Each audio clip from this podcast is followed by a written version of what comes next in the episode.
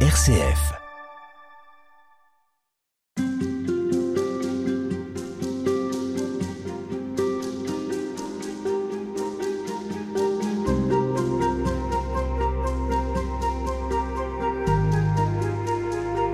Temps de l'Avent est toujours un moment particulier, quelques semaines que l'on voudrait soigner, une période pour nous aider à vivre pleinement le 24 décembre et la venue du Christ sur terre, la venue de celui qui est là depuis toujours et jusqu'à la fin des temps. Et cette année, RCF choisit de s'arrêter sur celui qui nous bouscule, l'étranger, l'exilé, celui qui vient chercher refuge en France.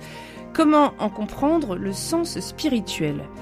Sommes-nous nous-mêmes tiraillés, réticents face aux images, face aux récits? Et bien souvent, c'est la politique qui prend le dessus, mais aujourd'hui, nous nous pencherons sur ce que peut nous dire notre foi. Et c'est avec vous, Francis Mercard, que nous allons en parler. Bonjour. Bonjour. Vous êtes euh, diacre et médecin. Vous avez passé une partie de votre vie au service des migrants par souci du partage, par choix. Et puis, vous êtes l'auteur d'un mémoire en théologie, Si l'étranger était chemin pour notre salut.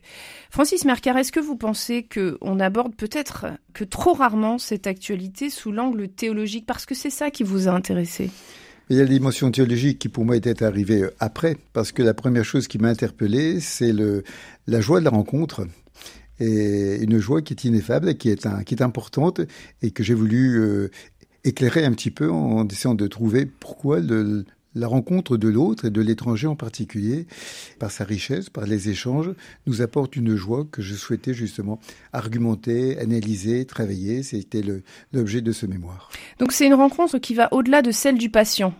Ah, largement, tout à fait. Mais par le patient. Le patient mm. est, le, le véhicule qui permet justement cette interrogation, cette interrogation d'ordre spirituel. Alors vous avez pris un engagement comme médecin de la Croix-Rouge au centre de rétention et d'hébergement de Sangatte, c'est à quelques kilomètres de Calais, pendant deux ans, une journée par semaine. Est-ce que c'est vraiment véritablement cette euh, mission qui va vous transformer, qui va vous donner envie de poursuivre plus loin? Oui, en, fait, j'ai exercé comme médecin généraliste donc euh, à Mouveau pendant 35 ans. Alors Mouveau, euh, c'est une commune du Nord située à quelques kilomètres de Lille. qui est une commune plutôt bourgeoise, BCBG. C'est intéressant de le signaler parce que la population que je vais rencontrer après sera tout à fait à l'antipode.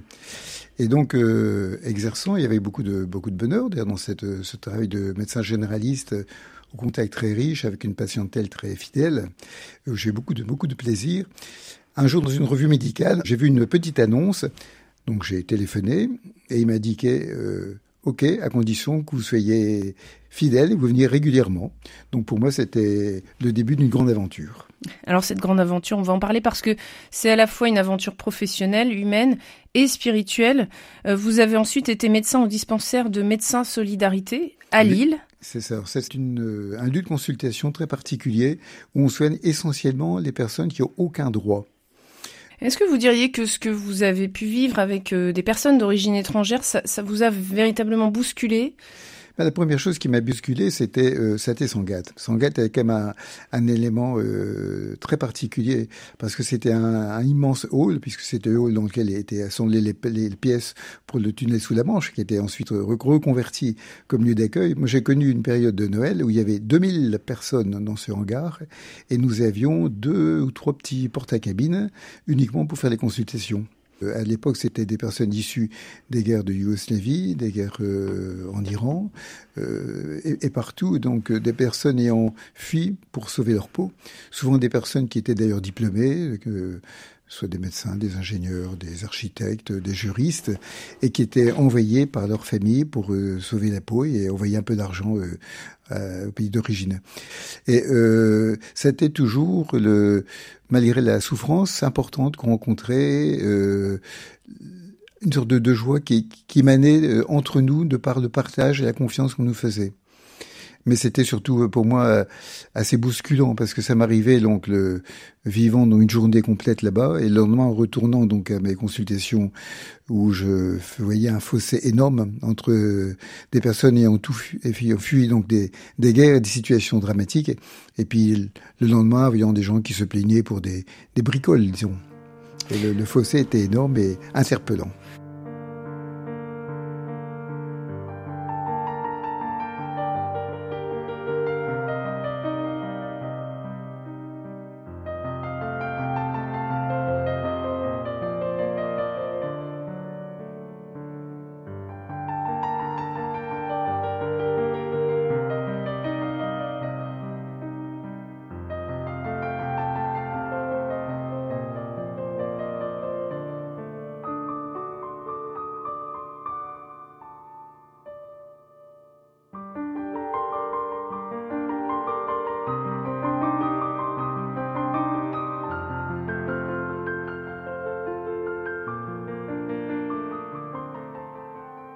Alors justement, qu'est-ce que ça a interpellé chez vous ben, Ça interpelle sur le sens de la vie. Qu'est-ce qui donne sens à la vie?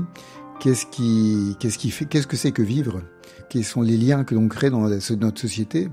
Ces personnes étaient envoyées euh, par leur famille.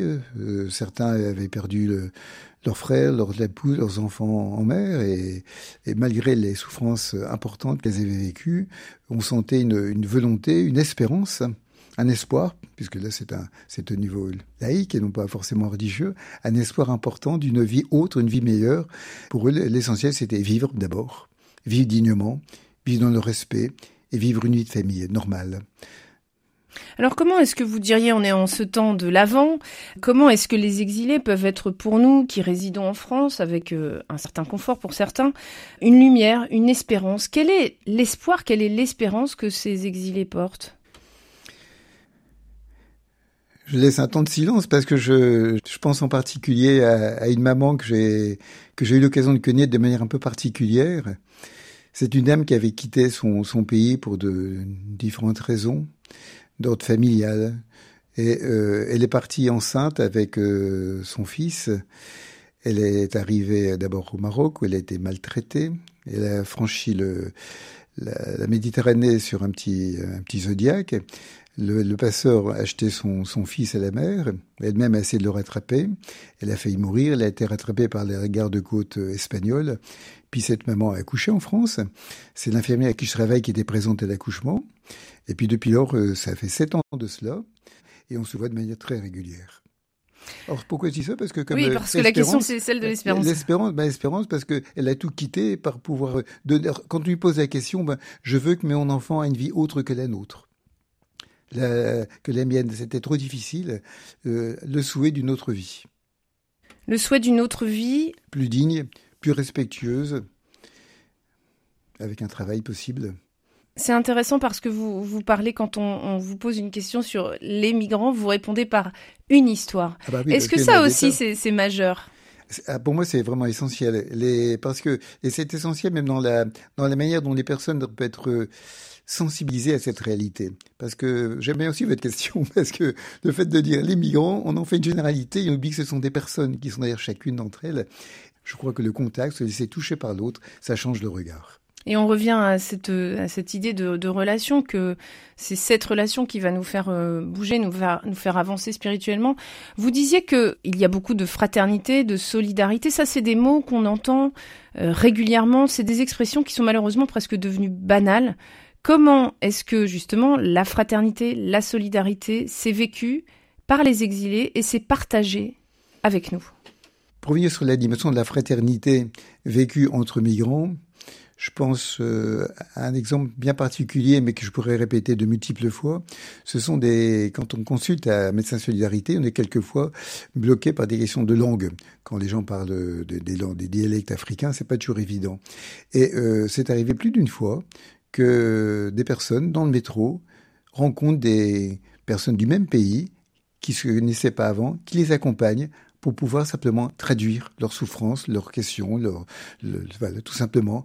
Et c'est une, c'est une, une démarche ponctuelle, mais qui crée un lien euh, assez, assez, assez fort, assez important, qu'on compte assez souvent. De même entre familles, alors, on a les familles africaines, c'est quelquefois un petit peu compliqué aussi, parce que comme ils viennent en général de pays euh, souvent tenus par des, dirigeants plus ou moins dictateurs, plutôt plus que moins, ils savent pas toujours les personnes du même pays quelle est leur tendance. Donc on sent quand même une certaine réticence à pouvoir s'exprimer. Ils s'expriment davantage avec nous soignants qu'avec les que légionnaires au début, craignant un petit peu, ne sachant pas à qui s'adresser. Alors, est-ce que ça veut dire que euh, ce qui finalement va, interpeller aujourd'hui euh, le, chrétien qui rencontre une personne sur son chemin, c'est d'abord de l'écouter, c'est d'abord de, d'essayer de, de comprendre. Comment est-ce qu'on y arrive parce que ça ne va pas de soi? Alors d'abord, il y a, c'est Étienne Grieux qui a euh, qui, décrit ça de manière très intéressante dans un lien qui dans un livre qui s'appelle Un lien si fort. Il dit d'abord écouter, les découvrir, puis après se laisser toucher. Donc écouter, les entendre, sans juger, avec bienveillance. Et après, ça ne peut que nous interpeller nous-mêmes et y avoir une, une, un raisonnement par rapport à notre façon de vivre. Ce sont un petit peu la triade qu'il développe dans son livre et qui pour moi sont vraiment très importants. Qu'est-ce qui fait d'après vous que c'est si difficile de, de les écouter justement? Est-ce que c'est l'occasion? Est-ce que c'est Il y a beaucoup de, de peur. Je crois que le, quand on discute avec des personnes qui n'ont jamais rencontré de population migrante, les premiers mots, c'est, ce sont les peurs. Qu'est-ce qu'ils vont nous apporter de, maladies, du travail qu'ils vont prendre, de violence. pourquoi pas également, j'ai entendu des propos tout à fait infâmes par rapport en, en indiquant ce sont des... Le mot m'a vraiment choqué, c'est l'hormone de croissance de la délinquance. Des propos qui sont absolument intolérables. Et je crois que c'est la, méconnaissance. Une fois que les gens ont rencontré qui sont ces personnes, ce que les ont vécu, le regard ne peut être que différent. Merci beaucoup Francis Mercard. Euh, je rappelle que vous êtes euh, diacre, médecin et vous avez passé une grande partie de votre vie au service des migrants. D'ailleurs, vous continuez toujours. Merci à vous.